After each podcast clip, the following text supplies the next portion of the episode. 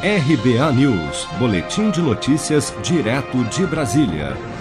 O presidente Jair Bolsonaro respondeu a um apoiador que questionou se ele considerava a existência do novo coronavírus como uma estratégia para derrubar a economia dos países.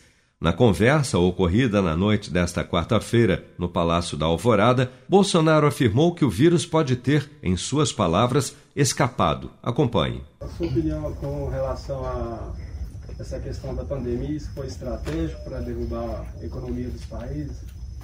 Ah, não posso falar isso. É, você existe, os países se preparam para a guerra. Está é. com bombas, né? Aí tem a guerra nuclear, bacteriológica, o pessoal mexe com, com vírus laboratório. Pode ter escapado isso aí. Essa questão que eles falam. Não pode ter escapado questão que eles falam muito em ordem mundial, essa questão. Não, isso existe, lógico. Existe. Eu não quero entrar em detalhe aqui. Se não tivesse ninguém gravando aqui, eu falaria mais coisa. Mas está gravando, eu vou evitar falar. eu não quero dor de cabeça. Ainda durante a conversa, Bolsonaro criticou as recentes medidas do governador de São Paulo, a quem chamou de lunático. Imagina se tivesse o Dória presidente, esse da vacina obrigatória, fechou tudo em São Paulo, só não quebrou São Paulo, dado ao socorro do governo federal. Auxílio emergencial, pequenas e microempresas, empresas, rolagem de dívida, compensação de perda de arrecadação do ICMS, né, socorro aí a, aos empresários de hotéis e restaurantes. Graças a isso, tem quebrado São Paulo. Imagina esse cara, tem quebrado São Paulo. E na pandemia, agora ele aumenta impostos no seu estado. Estão sabendo disso? Algum paulista aí? Não. Aumentou a ICMS de combustível aumentou, criou imposto para cara que deficiente comprou carro, aumentou tudo. Tudo que possa imaginar.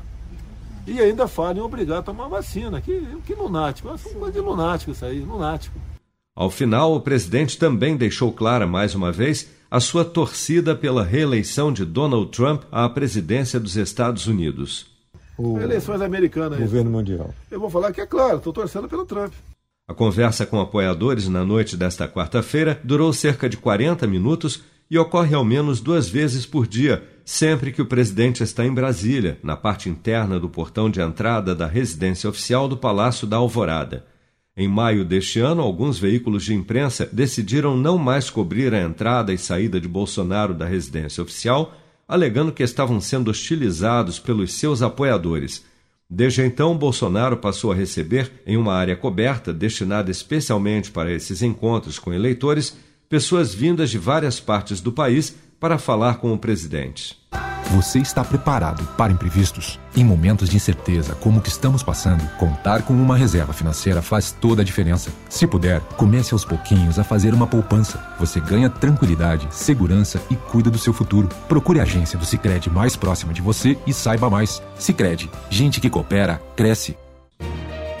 Com produção de Bárbara Couto, de Brasília, Flávio Carpes.